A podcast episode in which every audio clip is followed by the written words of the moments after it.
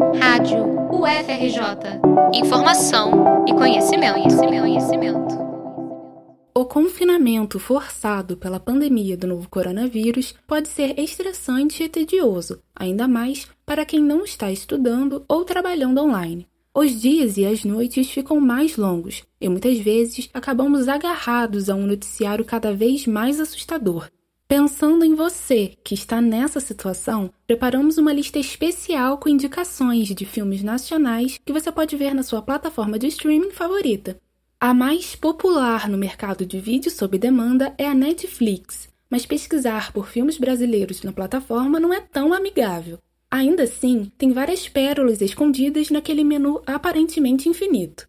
Um deles é Aquários, do premiado diretor pernambucano Kleber Mendonça Filho, o longa é estrelado por Sônia Braga, Maeve Jenkins e Irandir Santos, mais conhecido hoje como o vilão Álvaro da Nóbrega, da novela das nove Amor de Mãe, interrompida pela Covid-19. Aquários, que concorreu à Palma de Ouro no Festival de Cannes, acompanha a trajetória de Clara, uma viúva que é a única moradora de um prédio antigo, alvo de especulação imobiliária, na praia de Boa Viagem, no Recife. Tarde. Boa tarde. Seu Geraldo. Como vai, então? vai sumir? Não, aquela conversa que nós tivemos anteriormente é sobre a compra do seu apartamento. Eu não vou vender, seu Geraldo. O senhor já sabe disso. A ideia é manter o nome do mesmo edifício que existia aqui nesse lote. Existia? Outra boa opção na Netflix é Colegas, de 2012, com direção de Marcelo Galvão. A comédia acompanha a história de um grupo de amigos portadores de síndrome de Down, que, inspirados pelo filme Thelma e Louise, decidem fugir para realizar seus sonhos. O catálogo da Amazon Prime é bem mais limitado, mas é possível garimpar bons filmes nacionais recentes. Um deles é A Bruta Flor do Querer, de Andradina Azevedo e Dida Andrade, vencedor do Festival de Gramado nas categorias Melhor Direção e Fotografia. O longa de baixíssimo orçamento, lançado pela O2 em 2016, conta a história de um jovem recém-formado em cinema, Diego, que vai atuar como cameraman de casamentos enquanto vive uma paixão platônica.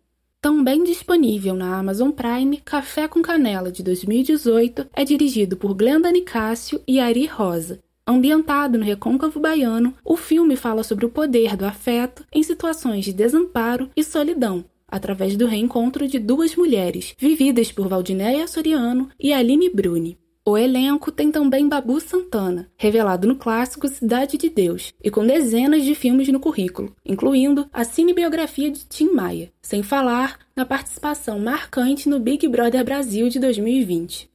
Para assinantes do Telecine Play, uma oportunidade para quem perdeu a exibição nos cinemas ou quer rever Bacurau, sucesso de Juliano Dornelles e Kleber Mendonça Filho, lançado em 2019.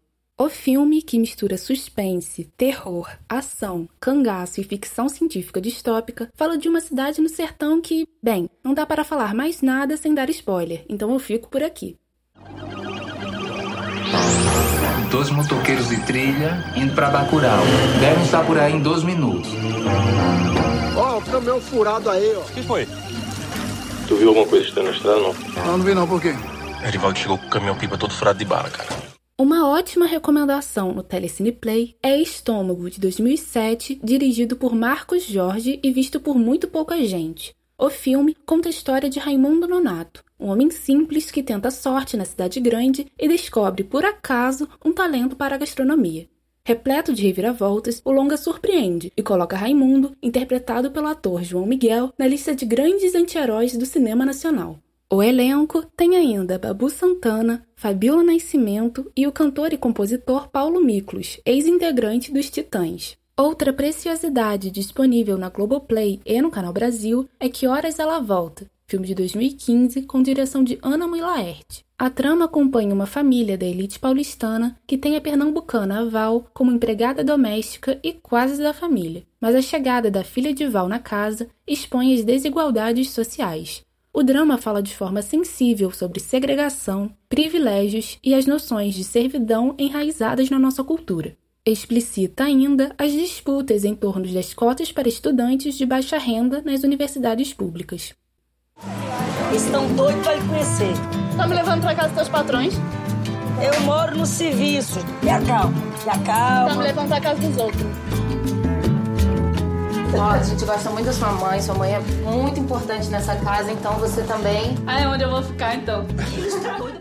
Falando no Canal Brasil, a gente lembra que sempre é possível assistir a clássicos do cinema nacional. Estão em catálogo grandes títulos de Glauber Rocha, como Dragão da Maldade contra o Santo Guerreiro, Terra em Transe e Deus e o Diabo na Terra do Sol, além de Os Fuzis, de Rui Guerra.